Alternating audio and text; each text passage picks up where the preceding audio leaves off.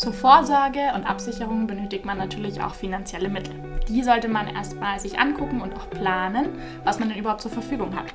Deswegen haben wir heute zu Gast bei uns eine Expertin zum Thema Finanzplanung, die liebe Lisa.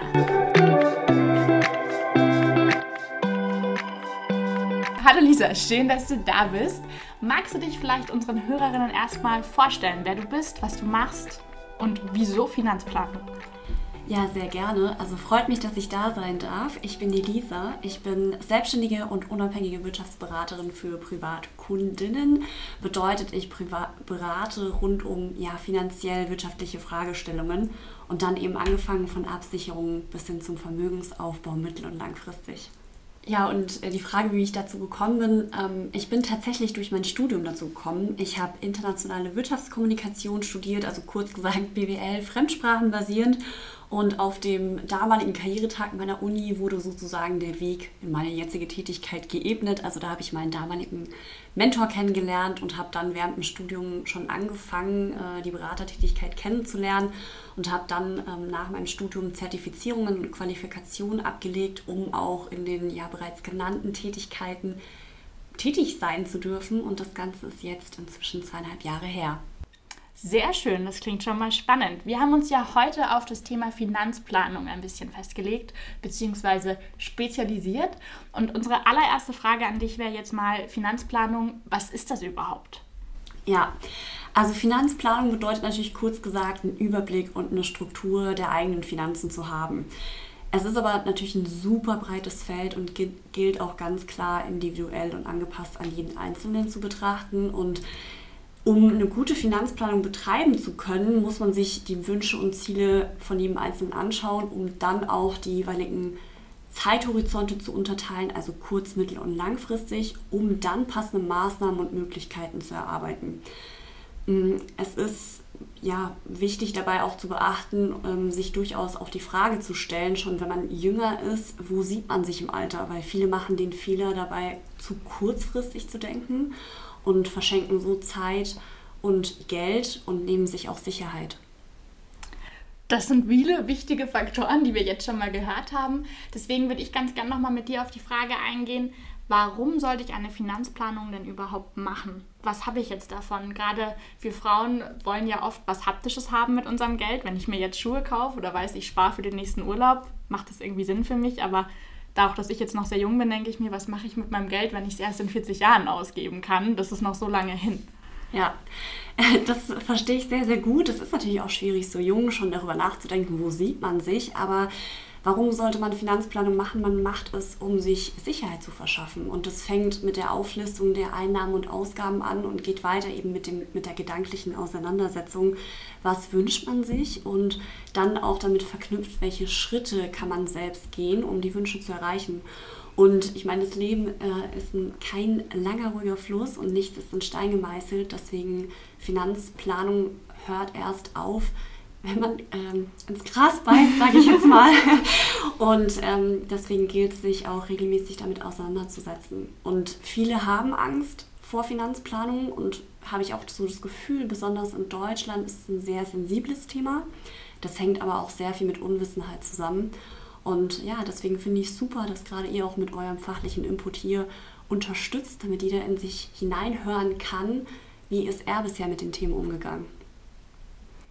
Jetzt sieht man den Sinn hinter Finanzplanung etwas mehr. Du meintest gerade schon vorhin mal kurz, dass es sinnvoll ist, früh anzufangen. Gibt es denn das perfekte Alter für Finanzplanung? Sagst du, irgendwann ist es zu spät oder das ist der Zeitpunkt, wo man sofort beginnen sollte?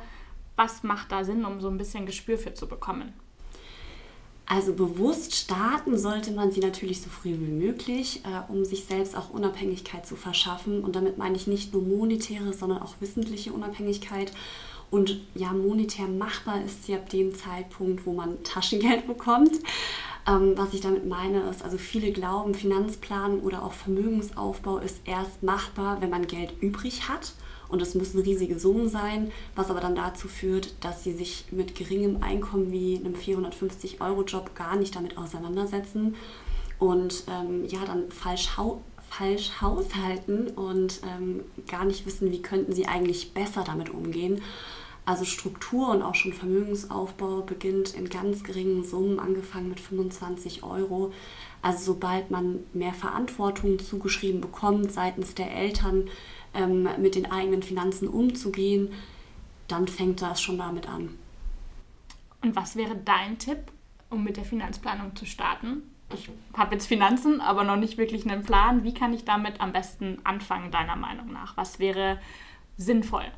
Ja, auch ähm, einfach mal ganz klassisch eine Auflistung, was sind die Einnahmen, was sind die Ausgaben, was dann auch mit, äh, viele schon verknüpfen mit dem Drei-Konten-Prinzip. Und äh, das Drei-Konten-Prinzip ist eine gute Richtlinie. Ähm, das kann man natürlich dann auch je nach Job und Lebenssituation auf ein Vier-Fünf-Konten-Prinzip ausweiten. Also ähm, es gilt einfach einen Überblick zu verschaffen und ähm, dann zum Beispiel auch mit den Konten, dem jeweiligen Konto eine Bedeutung verleihen. Heißt, äh, das eine ist ein Liquiditätskonto, wo man ungefähr zwei bis drei monatliche Fixkosten anspart für unvorhersehbare, aber kurzfristig zu tätigende Ausgaben oder bei Selbstständigen ein Konto für Steuerrücklagen oder ein zweckgebundenes, wo man sagt, okay, das ist mein Urlaubsbudget. Ähm, aber ähm, ja, das verhilft einfach Geldströme differenzierter auch zu betrachten und einen besseren Überblick zu bekommen. Dazu einen Puffer zu schaffen ist wichtig, aber natürlich auch nicht in Unmengen auf dem Konto unverzinst liegen zu lassen, sondern das Geld bestenfalls in allen Zeithorizonten kurz-, mittel- und langfristig für sich arbeiten zu lassen.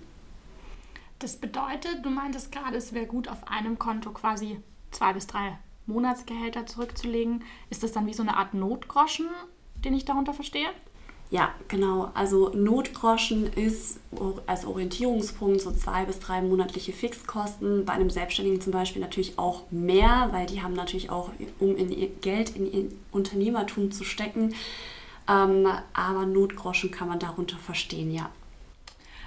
Wenn ich das Geld dann auf einem ganz normalen Konto liegen habe, also nehme ich das Geld dann auf einem Girokonto beispielsweise her oder sollte ich mir dafür was Extriges holen, damit es ja doch sind wahrscheinlich so ein paar tausend Euro von jemandem man sagt immer, man sollte Geld nicht liegen lassen. Gibt es da auch eine spezielle Art und Weise, welches Konto man da verwenden sollte, damit das Geld nicht nur liegt? Oder ähm, denkst du, sagst du, das ist eigentlich egal, es gibt dafür ein extra Sparkonto beispielsweise?